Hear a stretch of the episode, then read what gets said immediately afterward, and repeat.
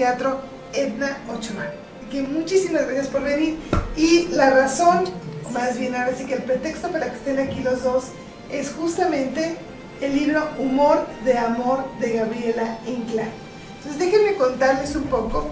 Gabriela Inclán estuvo con nosotros aquí en el programa y nos mostró eh, dos de, los libros que ella había escrito. Y bueno, para quienes tengan curiosidad y sepan quién es Gabriela Inclán, pues déjenme que les cuente. Quien no vieron esa entrevista, ya saben que la pueden buscar aquí en el Facebook de Literateando. También la pueden buscar en Evox y en nada más ahí, ¿verdad, Lore? Evox en el podcast, sobre todo en el Facebook. Y en Anchor. Y en Anchor, ese es el que todavía no tengo como muy, muy este en la memoria, pero ustedes ahí lo pueden checar para volver a escuchar toda la entrevista y el programa especial que hicimos con ella. Y bueno, les voy a contar un poco sobre Gabriela Inclán. Eh, atrás, en la parte de atrás del libro, viene un poco lo que José Antonio Alcaraz escribió sobre ella. Y no les voy a contar todo porque es un poco largo, pero sí les voy a leer un fragmento que dice, no falta quien diga que le viene de familia, porque Gaby Inclán forma parte de una dinastía con harto colorido, su bisabuelo, cantante de ópera, mamá, actriz espléndida, siempre memorable, llena de encanto, helada buena, un hermano capaz de hacer reír como actor hasta el reglamento de tránsito, y ese tío repleto de talento que supo interpretar la pérfida del villano y el alma noble de un corazón popular en el cine nacional. Cuando había, lo más probable es que todos tengan razón, la suma de los factores siempre arroja el producto, como diría el gato de Cheshire, sonriendo desde una ramita. La melancolía, el sprint del siglo XIX, su prima hermana, la depresión del siglo XX, la neurastenia, como solían decir nuestras abuelas, o la abulia arrogante de, índole británica, están muy temerosas y temerosos, porque en estos relatos reside el antídoto certero para sus efectos catastróficos. Consejo último, quien tenga un enemigo que le regale este libro de Gavin Clan, morirá de risa, literalmente. Y todos vivieron felices para siempre. Y bueno, aquí nos habla un poco sobre esta dramaturga, Gabriela Inclán, que aparte de todo, déjenme decirles que, este, aunque soy una pésima alumna porque soy un poco inconstante, pero es mi maestra de dramaturgia. Ella da los talleres y son excelentes, muy recomendables. Si a ustedes les interesa escribir, yo creo que escribir teatro es una de las alternativas que nos permiten tener una visión de lo que es escribir y que nos permiten después podernos adentrar a lo que es el cuento o una novela. Entonces es muy recomendable, en verdad, ir a los talleres de Gabriela Inclán. Eh, si ustedes ahí quieren los datos, esos me los piden y ya los platicamos. Pero bueno, ella es escritora de cuento, teatro y ensayo pedagógico, profesora en lengua y literatura española, docente de la materia de dramaturgia del siglo 2000. Inicia su carrera en 1988 con la obra no más que salgamos. Ha escrito más de 30 obras de teatro, ha sido incluida en 15 antologías de teatro, sus obras han sido montadas en diferentes estados de la República Mexicana. En la actualidad, eh, perdón, en diferentes ciudades de, México y en París, en Francia, llegando a 43 montajes, entre los que destacan No más que salgamos, Escaleno, que se presentó en Francia en el Festival of Avignon, Francia, Cuarteto con disfraz y serpentinas, Las peores y tiempos de miedo y eh, tuvimos aquí algunos actores de Entre Ortigas, que también este, ella le escribió. Y bueno, este, ahorita tenemos también justo con nosotros a Álvaro Espinosa, y bueno, él es actor de teatro con trayectoria de 50 años de experiencia a nivel nacional e internacional. Ha participado en más de 100 obras y compartiendo el escenario teatral con figuras muy importantes del teatro mexicano. En su carrera actoral desde 1968 formó parte de la Compañía de Teatro Popular dirigida por don Luis G. Basurto. Asimismo formó parte del Teatro de la Nación durante cinco años Dos años trabajó para la Compañía del Claustro de Sor Juana y un año más formó parte de la compañía del maestro Héctor Azar. Se ha hecho acreedor a varios premios y reconocimientos en su trayectoria como actor. Estas son algunas obras que destacan eh, en su haber. Cada quien su vida, con la frente en polvo, el candidato de Dios, corona de sangre y la vida difícil de una mujer fácil, de Luis G. Malditos de eh, Wilberto Cantón, No más que salgamos, Ese diablo de la mina y Las peores de Gabriela Incleán, entre otras. Y también entre nosotras tenemos a Edna Ochoa, ella es directora teatral, escritora y docente mexicana. Actualmente es profesora en la Universidad de Texas del Río Grande Valley. Es doctora de literatura por la Universidad de Houston. Realizó estudios de teatro en la ENAT, el CADAC y en el Foro de Teatro Contemporáneo. Es autora de los libros Fugaces, Flashes, Girones de ayer, El método más efectivo y otras obras breves. Respiración de raíces, Sombra para espejos, Ruinas y La cerca circular. Ha sido publicada en antologías como El mundo zurdo, Selected Works from the Meeting of the Society for the Study of Gloria and Saladúa, 2007-2009. No aceptamos ser iguales, 25 años, 25 poetas. La mujer rota, Escena con otra mirada y Teatro Joven de México, entre otras. Ha traducido al español The Magic of Mariachi de Steve Schneider, Frog and His Friends Save Humanity de Víctor Villaseñor y Sud Suite de Luis Valdés. Ha recibido premios y menciones honoríficas en teatro, narrativa y poesía. Entre sus obras escenificadas están La boda de la mujer maravilla, El método más efectivo, Ruinas, Pastel de tres leches, La jacobina, el día que la hoja 53 perdió sus letras, entre otras. Dirige teatro en México y Estados Unidos y miren, tengo un pase doble para regalar para la obra de teatro La boda de la mujer maravilla. Y bueno, esto lo hablamos en un rato más, pero es un gusto enorme que estén aquí con nosotros y sobre todo, bueno, que vamos, nos van a hacer este programa diferente porque vamos a leer, van a leer más bien algo de humor de amor estos cuentos para los que no están enamorados, que quede claro. Y bueno, Álvaro, qué gusto, Edna, también. Gracias. Este es su programa y qué gusto que estén aquí. Y bueno, ¿qué prefieren? ¿Que hablemos de la boda o ya nos pasamos a las lecturas? Pues habla de la boda, ¿no? Cuéntanos entonces sobre la boda de la Mujer Maravilla. Bueno, la boda de la Mujer Maravilla eh, nos estamos presentando en el Teatro Rodolfo Sigli en Coyoacán los martes y empezamos desde, desde el 28 de mayo y vamos a terminar la temporada el 13 de agosto y las funciones son a las 19 horas. Eh, no sé si quieras el reparto, está María Antonieta Martínez, María Luisa Medina, Tizoc Torrescano, en la escenografía y el diseño de eh, eh, luces está a Jorge Rodríguez, y bueno, esta es una producción también de Tepalcate. Bueno, y cuéntanos, ¿qué, ¿qué, vamos a encontrar o qué vamos a, con qué nos vamos a topar para ir a ver la boda de la Mujer Maravilla? Que tú además tú eres la escritora de esta obra. Sí, bueno, nos vamos a encontrar con que hay muchísimo humor, pero también algo de patetismo y nos vamos a encontrar también en la situación en que viven pues los ancianos, en este caso las mujeres de tercera edad, con muchas carencias, pero también con muchos sueños. Ahora, tú tienes, eh, por lo que veo, mucha experiencia tanto trabajando en Estados Unidos como aquí en México, en lo que viene siendo el teatro. Sí. Para ti, eh, me imagino que además eh, tienes mucho trato con, el, con los latinos en Estados Unidos, pues además estás en Houston. Estoy en, en, en la frontera con Reynosa. Ah, okay. Estoy, el, se llama Edinburgh el lugar y está ah, pegado a McAllen. Donde estudié fue en Houston, pero ahorita donde estoy trabajando es en esta Universidad del Valle.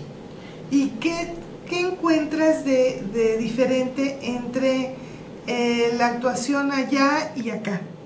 Bueno, lo que pasa es que es muy diferente porque yo ahorita estoy trabajando, por ejemplo, con el teatro más bien eh, más bien popular, entonces la mayoría de la gente no tiene profesionalización en teatro, a diferencia de acá, bueno, es en el círculo donde yo me he movido, ¿no? Y entonces sí hay bastantes diferencias, pero también es importante porque se plantean otro tipo de, de problemas y otro tipo, es otro tipo también de cuestiones culturales, como es la inmigración, eh, como es eh, pues, la discriminación, eh, como es la falta de oportunidades y toda esa lucha para la sobrevivencia que es muy fuerte allá. Y bueno, estás tocando aquí un tema de la tercera edad, que es un tema muy complicado porque además en México no tenemos una cultura sobre la tercera edad y los cuidados y el tiempo que hay que dedicar, etcétera. Bueno, sí, esa es una problemática vigente porque casi tenemos eh, como 12 millones de, de personas de la tercera edad en una situación muy vulnerable, donde no tienen pues ni jubilación, donde no tienen tampoco ah, servicio médico y están padeciendo terriblemente esto. Claro, y que además eh, muchas veces, eh, como no hay esta cultura de qué hacer con nuestros ancianos, pues se les relega. Se les relega, claro. Y entonces están por eso también en una situación pues discriminatoria, la verdad. Claro. Y bueno, comentas que también esta obra no nada más toca estos temas, sino que también eh, pues hay humor. Hay humor, toca también la situación como las mujeres son educadas en ese en el romanticismo que finalmente pues no funciona, ¿verdad? Porque vuelve a las mujeres dependientes y en la tercera edad pues no tienen ni qué comer, no, no, no tuvieron trabajo, no nada, porque están esperando que una persona, el príncipe azul, les resuelva obviamente los problemas, ¿no? Entonces pues se ve también la situación de pobreza y también se ve todas las estrategias para pues para solventar también esa pobreza y esa misma sobrevivencia que está causando esas condiciones. ¿Por qué fue que escribiste esta obra? ¿Por qué fue? Pues realmente no tengo así como que una idea muy consciente de por qué la escribí.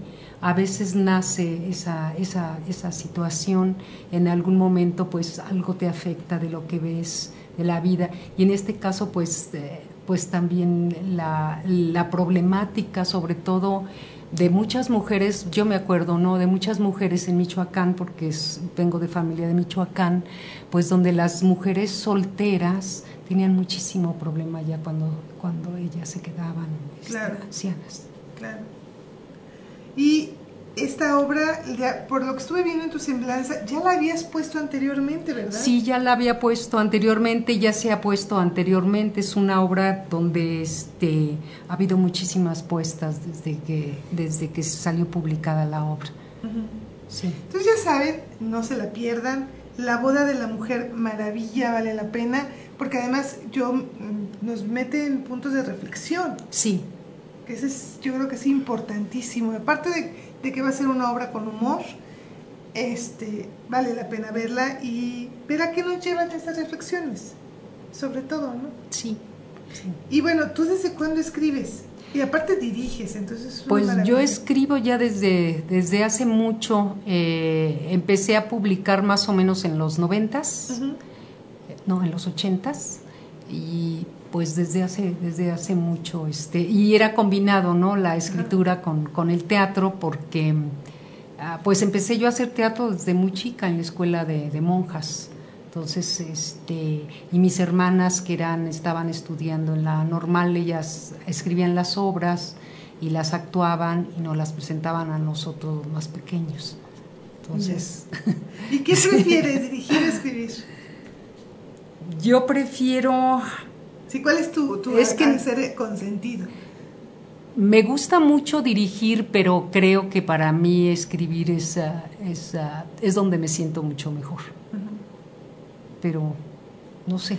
y además escribir y dirigir tu propia obra, bueno, eso ya es este, un bonus extra, ¿no? Sí, y bueno, ahorita es más difícil que yo pueda escribir, me he dedicado más a, en este caso, a la poesía, porque para trabajar sobre teatro sí se necesita un poco más de tiempo, bueno, desde mi experiencia. Y entonces en la dirección puedo ahorita dirigir por, porque me resulta en esta etapa poder organizar de tal manera en que yo en que se deje la obra y yo ya después tenga las otras actividades. O sea, es de alguna manera ahorita en, en esta época como he logrado conciliar todo que en algún momento fue irreconciliable. Claro. Para los que nos escuchan, ¿qué les recomendarías si tienen el gusanito ya sea de, de dirigir o de escribir? Bueno, lo primero que yo digo es que hay que leer muchísimo y hay que también eh, exponerse mucho, ir a las obras, eh, conocer la cultura en general, meterse a talleres, platicar, a, escribir, bueno, y escribir eso, obviamente, ¿no? Escribir y, y dirigir. Para Pero, ser escritor primero hay que escribir. sí, pero creo que es importante eh, estudiar también, leer mucho y no nada más ver teatro, ¿no? Sino tal, muchas pintura, música, etcétera, ¿no? Porque finalmente el teatro en él se concilian todas las artes. Sí, porque además el director cuando le llega, eh, y yo me imagino, digo, me vas a corregir si estoy diciendo una barrazada, le llega el, el ahora sí que el, el guion o le llega la obra y a partir de ahí hace su propio trabajo de visualizar cómo llevar a cabo con los actores que tiene, con la escenografía que pueda tener, y llevar, darle vida a, la obra. Sí, porque bueno, el teatro es un, un, proceso donde intervienen en ese proceso varias, varias creatividades, ¿no? empezando desde la del dramaturgo, la del director, la de los actores, la del escenógrafo, el vestuarista, etcétera, sí, todo, todo. Entonces es un arte muy completo y también donde se conjuntan muchísimas creatividades. Es como el director de orquesta. Sí. sí, porque todo el mundo va a poner parte de, su, de su experiencia, de su creatividad, y el director es donde le dice, ya te pasaste, sí, ya te fuiste a otro lado, o, vas muy bien, ¿no? Sí, de alguna manera es el motor, yo me imagino, ¿no? El motor ya donde la obra cobra lo que debe cobrar, ¿no? Porque la obra se escribe para ser escenificada, para presentarse frente a un público. Entonces yo creo que ahí es ya donde se conjunta todo, donde ya el guiso forma parte ya para que empecemos a probarlo. Y degustar todo esto. Y bueno, este, ahorita justamente pues podemos degustar la boda de la mujer maravilla, que les vamos a decir en un rato más cómo tener los pases. Pero eh, vamos ahorita a escuchar aquí a Álvaro que nos cuente, ahora sí que nos lea uno de los cuentos de humor de amor. Claro que sí. El primer cuento de Gabriela que voy a leer se llama Barbecho de Amor. En el amor nadie sabe para quién trabaja. Un diputado. Limpió el terreno. Debería arrancar la mala hierba que había inundado el corazón de esa mujer en la que ningún abono por bueno que fuera, daba resultado. Le removió la tierra y extrajo de ella los gusanos. La sembró y durante meses cuidó de que ninguna plaga la azotara. Al fin, satisfecho, la vio sonreír. Le adivinó mazorcas en el alma, bellas y crecidas. Entonces llegó dispuesto a recoger su cosecha pero ella le dijo que la había malbaratado con el terrateniente del pueblo. Y ahí termina este cuento. ¿Tú nos vas a leer otro? Sí, yo voy a leer Amor Profano. De voz femenina. No, ese no es. ¿No es este? No. ¿Cuál quieres que lea? Ese. te lo marcó aquí. Pues, Amor a este, primera vista. Sí. Amor a primera vista. Lo mejor del amor a primera vista es que el otro está volteando para el otro lado. Un boyerista. Me dijiste que parecía simpático, tranquilo y amable. Tenía un aire del sur. De lejos te había dado la impresión de ser muy fuerte. Un presentimiento te avisaba que sería el hombre de tu día y cuando supiste que era acuario, estaba segura de nadar bien con él. Sus ojos eran iguales a los de tu padre, sus labios a los de tu tío, su pelo al de tu madre. Lo viste. Te recordó a tu primer novio, lo besaste, sentiste en él a Pachino, lo tocaste. Creíste estar recorriendo un mapa de la República Mexicana con selva, montañas y lagos. Bailaba como Fred Astaire, cantaba como Joan Manuel Serrat y hacía el amor como un dios. Por eso no podías explicar tus sentimientos cuando él, después de que había pasado lo que tú llamaste hacer el amor y que él le decía a eso coger, mientras le explicabas que desde el primer momento en que lo viste. Se levantó viendo hacia la ventana, hizo una pausa y dijo, ¿Te das cuenta de que no existo? Solo soy un collage en tus recuerdos. Ok. Eh, este es amor profano. Eh, tienen, todos los cuentos tienen un pequeño epígrafe. Los hombres son como niños, solo que menos graciosos. Una psicóloga infantil. Recorrí varios templos para encontrar una que de veras fuera. Por fin, en el altar vi aquella virgen, el manto azul con estrellas, la cara rosita con una nariz respingada, los pies pequeños con guaraches dorados. Las vírgenes tienen los pies pequeños y sus guaraches siempre son dorados. Por eso pude reconocerla. Es curioso que teniendo una apariencia tan frágil, pesara tanto la condenada. No puso resistencia cuando me la llevé a la casa. La escondí durante varios días y una noche en que me subió la fiebre, la desnudé. La verdad, se veía más chula vestida. Me dio retearto gusto comprobar que sí era, porque no tenía, no tenía, pues no tenía nada. Fui a buscar un taladro a la casa de Juan. Cuando regresé, seguí en la cama. Sentí re feo cuando al taladriarla se le escurrió el acerrín. Pero ni modo. Dije que tenía que ser una virgen y esa fue la única que encontré.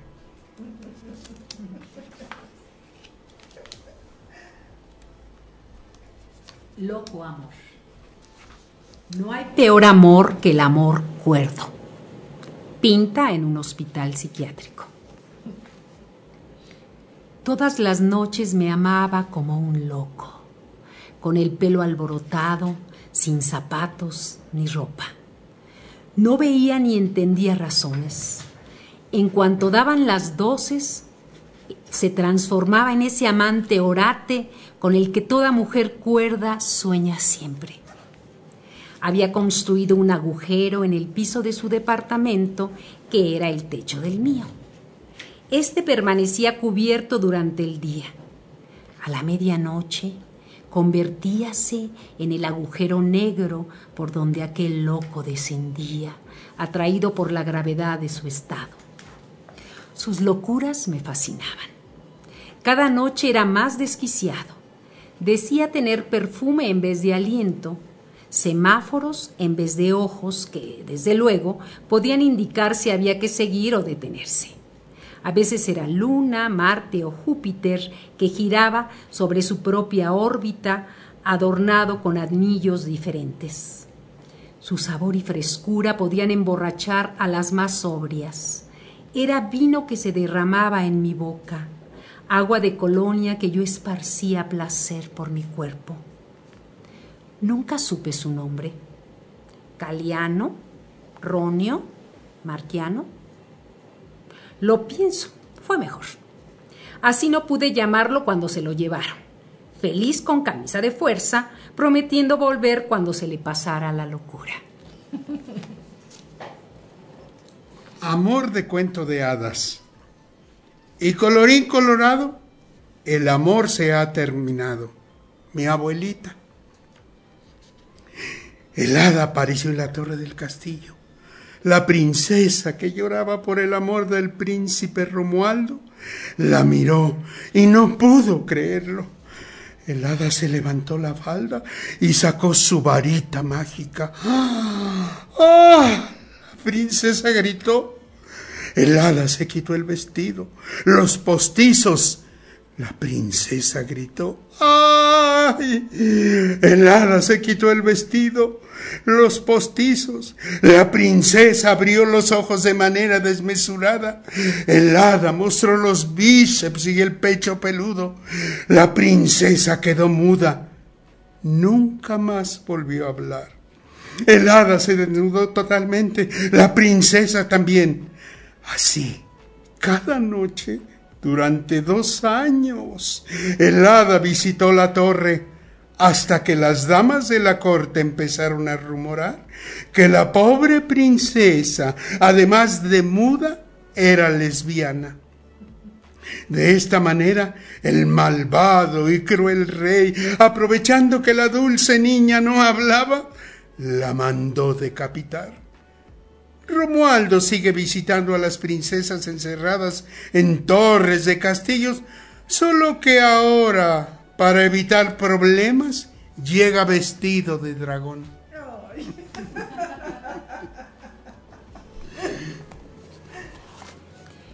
Puro amor. Mientras el amor sea puro, no importa con quién. Un pasajero del metro. Juro por Dios que Adelaida Rodríguez y Gerlain era el amor de mi vida. Aunque tuviera dos personalidades. Yo no la maté, porque entonces hubiera cometido doble asesinato. Claro que era complicado vivir con ella. A veces quería, otras veces no. No, no me refiero solo a eso. Si algo nos unía era el amor, el puro amor que le profesaba. El desmadre era con todo lo demás. Tres días lavaba los trastes y cuatro no. Un día iba al mercado, otro al súper. Y cuando iba al súper era un gastadero de la rejodida. Los días en que era la otra quería casarse aparte, que la llevara a cenar, a bailar. Decía llamarse la princesa Gerlain y trabajar en el Bombay. Me metí en unas broncas. Finalmente era mi esposa en ambas personalidades. Con una me casé por la iglesia y con la otra por el civil. La verdad es que me traía como su pendejo fuera la buena o la mala. Cuando era Adelaida Rodríguez, no quería su casa, sino su cama aparte. En esos días era de lo más hacendosita, hasta planchaba las camisas. En cuanto yo la veía así, hmm, le sacaba los cerros de ropa para aprovechar. No fuera luego a amanecer princesa. Eso sí, que no se me ocurriera confundirla porque se ponía como loca. Tú me engañas con esa señora Gerlain. A ella sí la has de pasear, decía, y pues era cierto. Lo peor, lo peor, fue el día en que tuve que sacarla de la casa. Cada hora cambiaba. Estaba cocinando y se encueraba para bailar. Corría llorando a planchar. De buenas a primeras me aventaba la plancha gritando que ella era puta, pero no gata. Así todo el desgraciado día. Me cae que me hubiera encantado estar tan loco como ella para poderle seguir el paso, porque la verdad me divertía un chingo. La extraño. Sí, sí, ninguna vieja me llena. Aunque pensándolo bien, sí la maté. Solo que no era yo, sino el señor Kerlay. Bueno, ¿qué les pareció la lectura? a mí me digo, me divierte muchísimo eh, escucharlos y bueno, el, libro de humor de amor es, se me hace excelente, ¿no? Y es justamente eso, ¿no? El humor sobre el amor, en todas sus facetas. ¿Nos vas a leer otro? Eh, ¿Hay tiempo? Sí, hay tiempo, sí. Bueno, está este que se llama Amor Metafísico. Vendrán amores que son de otro mundo. Nos tradamos. La medium, cuán gorda era, se contorsionó. echó espuma por la boca, empezó a cantar en alemán con voz de barítono y dijo estar representando Turandot, año 1936, en un teatro de París. Después se volvió a contorsionar, echó otra vez espuma. Ahora cantó en polaco con voz de soprano. Mismo año, la escala de Milán, representando Don Giovanni. La medium, por tercera vez, se contorsionó. Se oyó su voz en italiano. Palacio de Bellas Artes, mismo año, cantaban la traviata. La medium cayó. Se escucharon, como en las películas, los instrumentos afinando para la obertura de Carmen. Por el grito y las exclamaciones en sueco, se supo que el barítono mató a la soprano. La medium despertó y sin echar espuma empezó a cantar boleros de los más empalagosos y cursis. Año 1950 en la sala de su casa. Después salió su marido de la cocina y fastidiado de tanto canto la mató.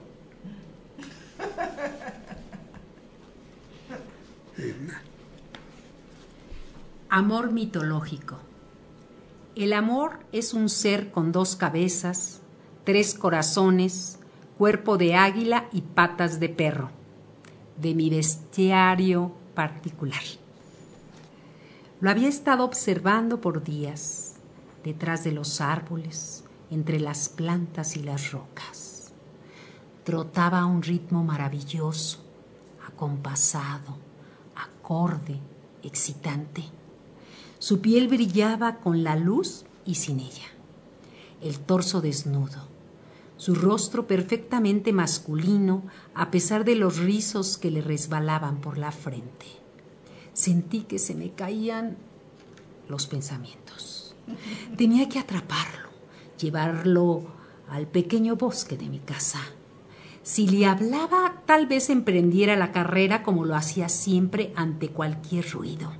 Mm. La luna como perla suelta salía, se ocultaba.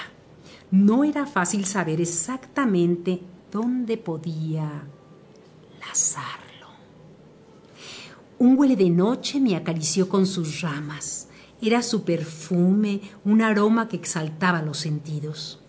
Tal vez por eso decidí enfrentarlo sin lazo ni redes, sola, con mi cuerpo, la danza y la música que algún fauno tocaba por el bosque. Salí lentamente, danzando sin poner los pies en la hierba, con el pelo suelto y las ilusiones flotando. Bailé ante él. Necesitaba que el perfume del que había sido impregnada lo sedujera. Él, asombrado, me veía. Pensé que iba a decirme, montame cuando de manera violenta un bellísimo efebo llegó corriendo, lo lazó, se subió en él y se fueron en un trote apasionado y loco que no pude más que admirar a pesar de mi rabia. Poema de amor. En el amor como en la poesía, la belleza se encuentra en los sentidos figurados. Gustavo Adolfo encontré aquel poema entre las páginas amarillentas y mugrosas de un libro. Estaba al lado un boleto del metro, rosa y descontinuado, y un billete de a peso, gris, también descontinuado. Inicié su lectura. Mi asombro, como en la ópera trágica, fue increciendo. Al terminar, Tenía los ojos anegados y un terrible nudo ciego en la garganta. Aquello era asqueroso. La cosa más fea que mis ojos hubieran leído. Y era mío. Un monumento a la cursilería. Si vuelves otra vez, visión encanto.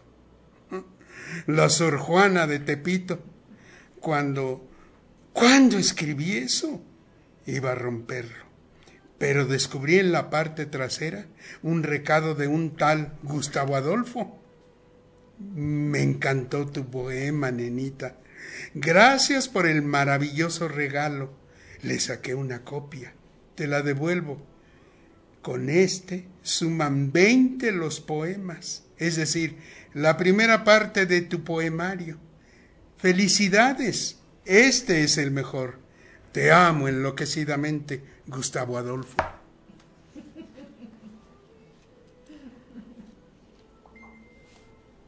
¿Quieres que siga? ¿Este amor divino? Sigue. Nada más interrumpo rapidísimo. Tenemos saludos de Silvia. Déjenme nada decírselos. Este, que nos están escuchando, de Silvia Cordero, de Lupita Astorga, de Mao Martín. Este, muchas gracias y bueno, seguimos escuchándolos. Amor divino.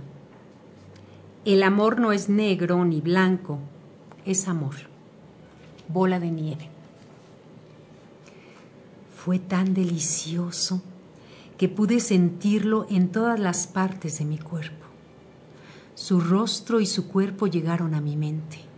Ay, un sacudimiento. Tuve que controlar mis párpados y mi garganta. Un cerrar de ojos. Un grito a punto de inundar la sala. Hice un esfuerzo. Respiré. Debía proseguir la conferencia sobre el origen de las divinidades negras, su sincronización e importancia en las formas del habla en Cuba. Así somos los lingüistas, me dije. Nos invitan a hablar sobre la lengua y nosotras solo debemos estremecernos atrapados en el recuerdo de otra lengua. Por fortuna, mi asistente anotaba las preguntas del público porque yo solo podía pensar en aquel hombre que como el orixa del fuego, del baile y la belleza viril, me había amado en el lugar donde solo los dioses convierten el sexo en amor, bajo el mar. Entre las plantas marinas y peces que cambiaban de color según el tono de la pasión, entre corrientes de agua tibia que llegaban a mí para hacer sentir el mar en el cuerpo. Danza de agua y olas, cadencia del hombre que lleva el ritmo en el alma, Dios del rayo y el trueno, su cuerpo negro en el mío. Al salir, la espuma de las olas escurrí entre mis piernas. El cielo estaba oscuramente negro y la mano de Obatalá, dueño de los sueños, guiaba mi mente. Pedí un deseo, que siendo la mujer más olvidadiza y despistada, pudiera tener siempre presentes uno a uno los momentos vividos ese día. Loca de mí, no supe lo que había pedido. Estoy aquí, enloquecida de amor sentada ante una mesa en un enorme salón lleno de gentes que quiere saber, entre otras cosas, el origen de la palabra divino. A lo que solo puedo responder conteniendo los suspiros y los recuerdos de cada frase, para no llenar la sala con mis cantos yorubas. Divino es poder atrapar con la mente lo que el mar se llevó. Retrato de amor. Si el amor tiene alguna técnica pictórica, es la del fresco, tu luz. Ella pintaba al pastel, él al óleo. Habían estudiado en San Carlos y tenían como proyecto recorrer bodegones y paisajes, los más coloridos del mundo. Todos opinaban que hacían la pareja perfecta. Su vida como un cuadro de Tiepolo. Era un fresco decorativo de la época, frívolo y mundano, lleno de fiestas, relaciones en las altas esferas, exposiciones colectivas, música en los jardines, danzas en la corte. Tal vez por esto nadie se explicó cómo, cuando sin mediar entre ellos siglo alguno, pasaron intempestivamente hacia las esferas del bajo mundo. Entonces su inclinación por Lautrec se hizo obsesiva, a tal grado que estaban dispuestos a ponerse una joroba y cortarse las piernas con tal de imitarlo. Esto los perdió Indudablemente existen seres que no fueron hechos para vivir en el arrabal, entre putas, padrotes, drogas y alcohol. Su decadencia llegó hasta las últimas pinceladas de su vida. Ni cubismo ni surrealismo que lo salvara. Su caída no fue abstracta, sino concreta, sin yuxtaposición de planos ni policromía, solo claroscuros, más oscuros que claros. Lo último fue terminar en Coyoacán haciendo cuadritos a la Tolkien de mujeres musculosas, pechuguen, pechugonas y cachondas que tienen el cuerpo cubierto con spray, spray y acrílico.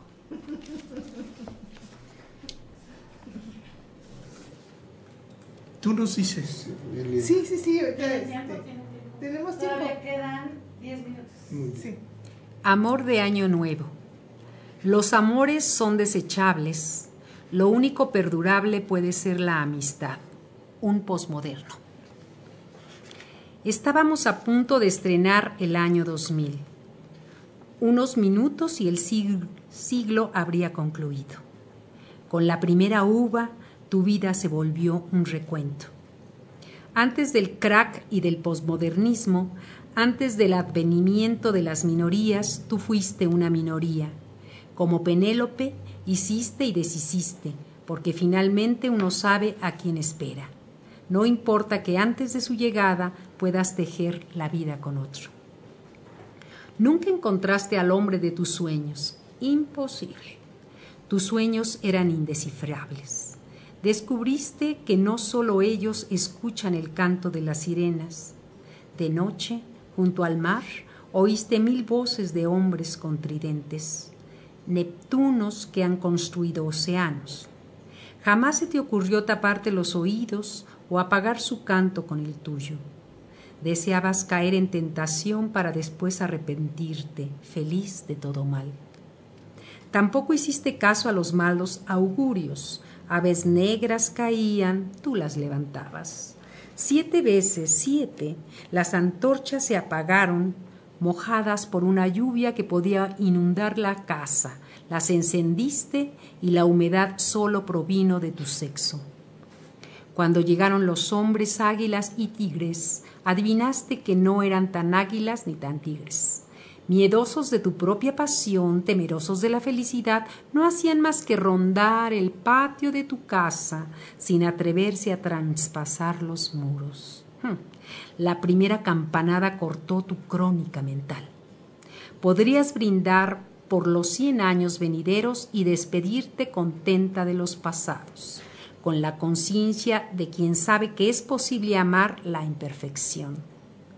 La última uva, tú pediste, como deseo, un nuevo amor, clara y precisa de lo efímero que es todo, hasta un siglo. El último, amor de armadillo. El amor puede ser tan duro como un armadillo, un sólogo. Ella era fea, pero varonil. Tenía el genio de tres arcángeles juntos, siempre con la espada desenvainada, la armadura puesta para contener los sentimientos y las alas preparadas para emprender el vuelo. Y sin embargo, María Eugenia era la mujer de mis sueños. No había en ella nada atractivo ni femenino, pero la amé desde el primer encuentro con una pasión de pupilentes extraviados. Nos presentó su primo, que era guapo, pero estudioso. Claro que el estudio no le servía de mucho, sobre todo en lo que se refiere a la sabiduría porque respecto a las relaciones era el tipo más solicitado por las mujeres. Yo le tenía envidia, toda la envidia con la que se puede vivir una existencia. Casi llegué a odiarlo, hasta el día en que me unió con Genia.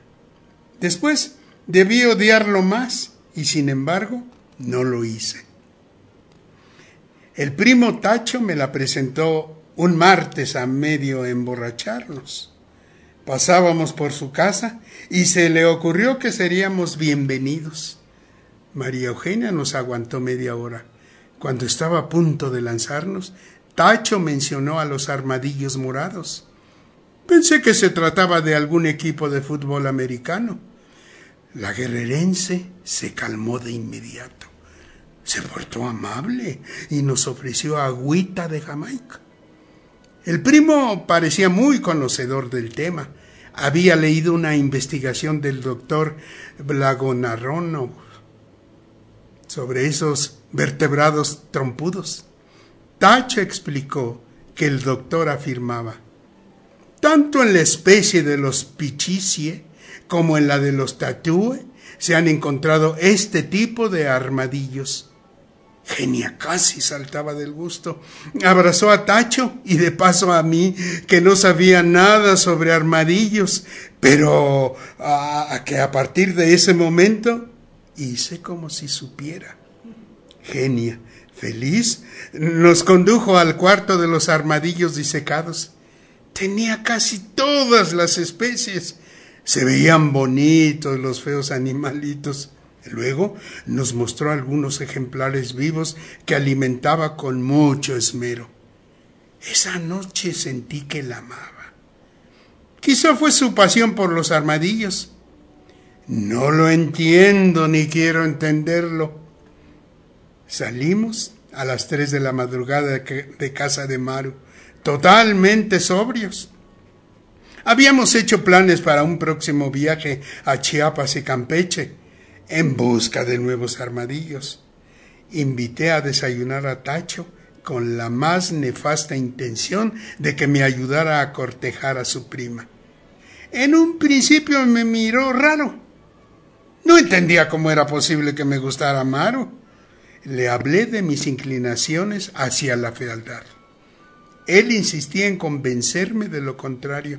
Dijo que su prima parecía hombre, que yo seguramente era homosexual reprimido. Deburó, porque los de closet eran más asumidos. No quise discutir. Trataba de convencerlo para poder ver a la prima y lo convencí. Cuando llegué a la casa de Genia con el pretexto de las fotocopias que enviaba su primo, ella me dejó parado en la puerta. Ni caso me hizo. Necio de mí. Como un armadillo, fui tras la mujer que lanzaba tremendas exclamaciones. Por fin cerró la carpeta, se puso a bailar flamenco. Me mordió una oreja y terminamos teniendo sexo arriba de los armadillos. El viaje a Chiapas fue todo un éxito. Solo peleamos tres veces. Claro que en una de esas, Maru me aventó de las escaleras del hotel y con una pierna enyesada era difícil discutir muy seguido. Hoy me siento orgulloso. Soy un experto en armadillos. Doy conferencias, convertí la casa en museo. Jamás encontramos un solo armadillo morado. Y como Maru no se conformaba, decidimos pintar uno. Nos costó un poco de trabajo, pero se ve precioso. Hace tres años que vivo en esta casa, rodeado de armadillos. A veces me visita Tacho y nos seguimos poniendo terribles guarapetas. Entonces pego de gritos. Digo que la amo, platico con los armadillos y bailo flamenco. Creo que fue por mayo cuando recibí la última carta de esa mujer. Decía que su pasión por los armadillos había desaparecido. Ahora andaba tras los ornitorrinocos. Ornitorrincos. Estoy seguro de que, a pesar de sus botas y sus faldas tableadas, algún día regresará, que a pesar de sus portabustos de talle largo y sus bloomers, la seguiré amando.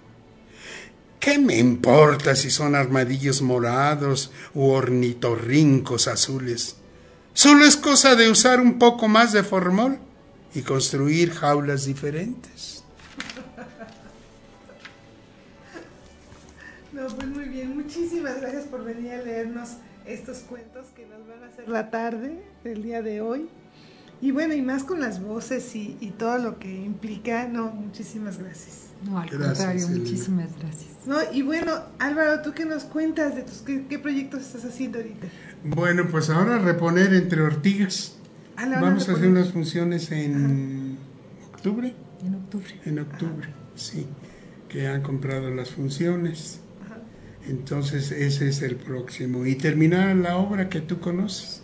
Ah, al principio. estoy escribiendo un, un, eh, bueno, en clase, en el taller, uno escribe y va y lo presenta ante todos y bueno, empiezan los comentarios de todo el mundo de si va uno armando bien una narrativa o de plano hay que volver a hacerla.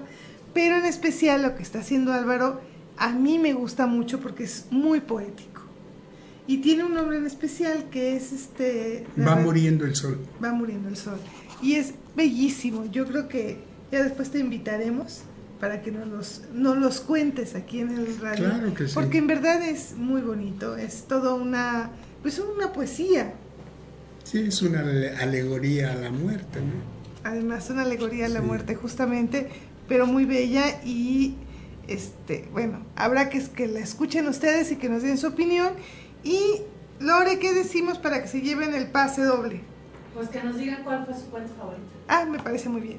De los que escucharon, el primero que nos diga cuál fue su cuento favorito se lleva un pase doble para ver La boda de la mujer maravilla, dramaturgia y dirección de Edna Ochoa. Y aquí ustedes pueden ver la invitación. Entonces escríbanos y es una obra que está en el Teatro Rodolfo Usigli, Héroes del 47-122, ahí en Coyoacán, muy cerca del Metro General Anaya y escríbanos para que nos vayan a ver la obra y acuérdense de quien vaya, la condición es que nos den su opinión, que nos digan qué les pareció la obra, por qué les gustó o si no les gustó también, Claro. que nos den su, este, sus comentarios. Y bueno, muchísimas gracias, ya se nos terminó el tiempo. En verdad, muchas, muchas gracias por estar aquí con nosotros. muchísimas gracias a ti. Lore, A gracias. Y a Lore, muchas gracias. Gracias, Lore. Gracias, Lore. Gracias, Elena. Y bueno, gracias a, a Silvia que estuvieron aquí mandándonos saludos, a Lupita y Mau. Gracias por escucharnos y nos vemos el próximo miércoles aquí en Literateando. Hasta luego.